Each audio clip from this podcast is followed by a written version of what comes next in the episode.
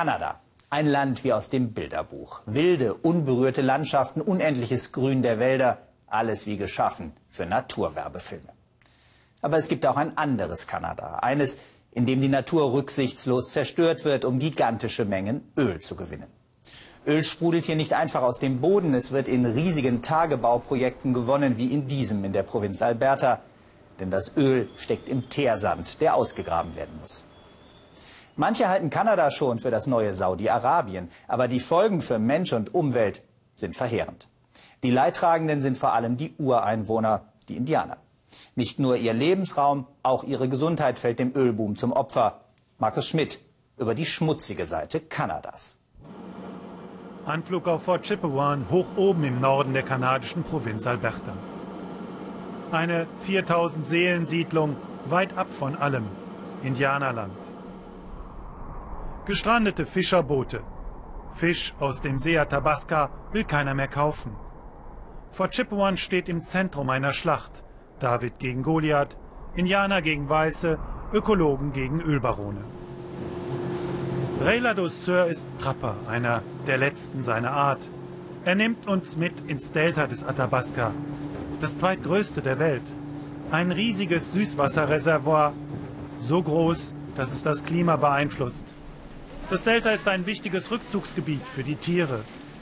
Und es ist in Gefahr. Früher hat Ray hier in diesen Seitenarmen seine Fallen für Bisamratten ausgelegt. Nun fängt er keine mehr. Sie sind verschwunden. Heute kannst du das Flusswasser hier nicht mehr trinken. Becher rein, Durst löschen, das geht nicht mehr. Die Ölfirmen haben den Fluss verdreckt. Es landet so viel Gift im Fluss. Zwei Flugstunden flussaufwärts öffnet sich die Sicht auf das, was Ray Ladouceur meint. Das größte Rohstoffabbaugebiet der Welt. Hier lagern Ölreserven größer als die von Saudi-Arabien. Mit viel Wasser und Chemie löst man das Öl aus der Erde heraus. Das sei völlig unbedenklich für die Umwelt, für Luft, Boden und Wasser, sagt die Regierung von Alberta. Keine Rückstände im Wasser? Das glaubt in Fort Chippewan niemand mehr. Und das liegt an diesem Mann. Dr. O'Connor, von der Regierung als Amtsarzt zu den Indianern geschickt. Ihm vertrauten sie sich an und er machte eine schreckliche Entdeckung. Hier erkranken und sterben erheblich mehr Menschen an Krebs als anderswo. An Krebsarten, die vorher hier nie aufgetreten sind. Blutkrebs, Gehirntumore, Drüsenkrebs. Und das siebenmal mehr als anderswo.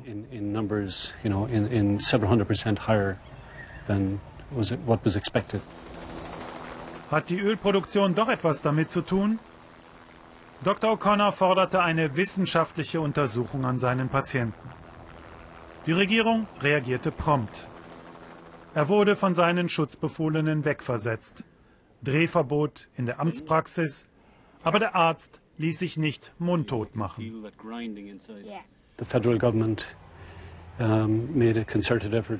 Die Regierung hat versucht, mir meine Zulassung als Arzt zu entziehen. Es war ein langer, harter Kampf. Darum geht es.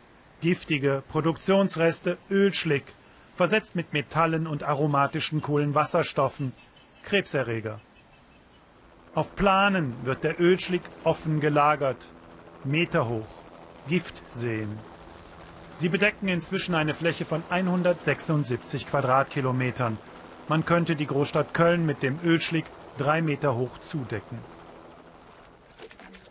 Ray zeigt uns seinen Geburtsort mitten im Delta. Hier hat er Jagen und Fischen gelernt, das Handwerk des Trappers. Er erzählt uns vom Drama seiner Familie. Acht seiner Verwandten starben an Krebs. Die Regierung sagt seit Jahren, das Wasser sei völlig in Ordnung. Daran mag Ray nicht mehr glauben. Sie sagen, hier gäbe es keine Umweltschäden. Das ist doch Quatsch. Rückblick, Pressekonferenz im Jahr 2010. Fisch aus dem Delta. Mit Geschwüren, ungenießbar. Gefangen von Ray und den Seinen. Ich fische seit 53 Jahren im Delta. Früher haben wir hier nie kranke Fische mit Geschwüren herausgezogen. Ich werde wütend, wenn ich daran denke, was sie unserem Fluss, was sie uns angetan haben. Wir brauchen Hilfe. Die Hilfe kommt von einem Forscherteam um den hoch angesehenen Professor der Universität Alberta, David Schindler. Das Team überprüft die offiziellen Messungen der Regierung und stellt große Abweichungen fest. 3. Mai 2010 auf einer Bürgerversammlung in Fort Chippewan präsentiert Professor Schindler die Ergebnisse. Arsen, Blei, aromatische Kohlenwasserstoffe, Rückstände aus der Ölproduktion, niedrig konzentriert im Wasser, höher im Fisch. Die Aussage der Regierung, dass nichts nach außen dringt, ist falsch. Die Regierung von Alberta wischt das Untersuchungsergebnis beiseite. Ich schenke dieser Untersuchung keinen Glauben. Lebten in Fort Chippewan ein paar tausend Weiße, sagt Professor Schindler, würde ganz anders reagiert. Hier handelt es sich um blanken Rassismus. Und wieder wird ein Patient von Dr. O'Connor begraben, verstorben an Krebs. Der Amtsarzt ist gekommen, um am Grab mit uns zu sprechen. Bis heute hat niemand seine Forderung erfüllt und wissenschaftlich genau untersucht, warum so viele seiner Schutzbefohlenen an Krebs erkranken und sterben. Wir haben klare Hinweise, dass es einen Zusammenhang gibt. Und nun verdreifachen sie die Produktion. Sie schweigen weiter und machen nichts. Die Regierung von Alberta hat inzwischen beschlossen, den Abbau massiv auszuweiten auf eine Fläche so groß wie Frankreich. Gesundheitsrisiken sieht sie weiterhin nicht. Die Behörden mussten inzwischen zugeben, die Umweltbelastung falsch oder gar nicht gemessen zu haben und wurden deshalb von der Royal Society of Canada gerügt. Die Forschungsergebnisse des renommierten Umweltexperten Schindler sind inzwischen bestätigt. Ray bleibt nicht mehr viel außer seinem Stolz und die Macht der Worte. Respektiert die Natur. Wenn wir mit dem Raubbau so fortfahren, dann bleibt nichts mehr übrig. Wie sollen dann unsere Kinder überleben?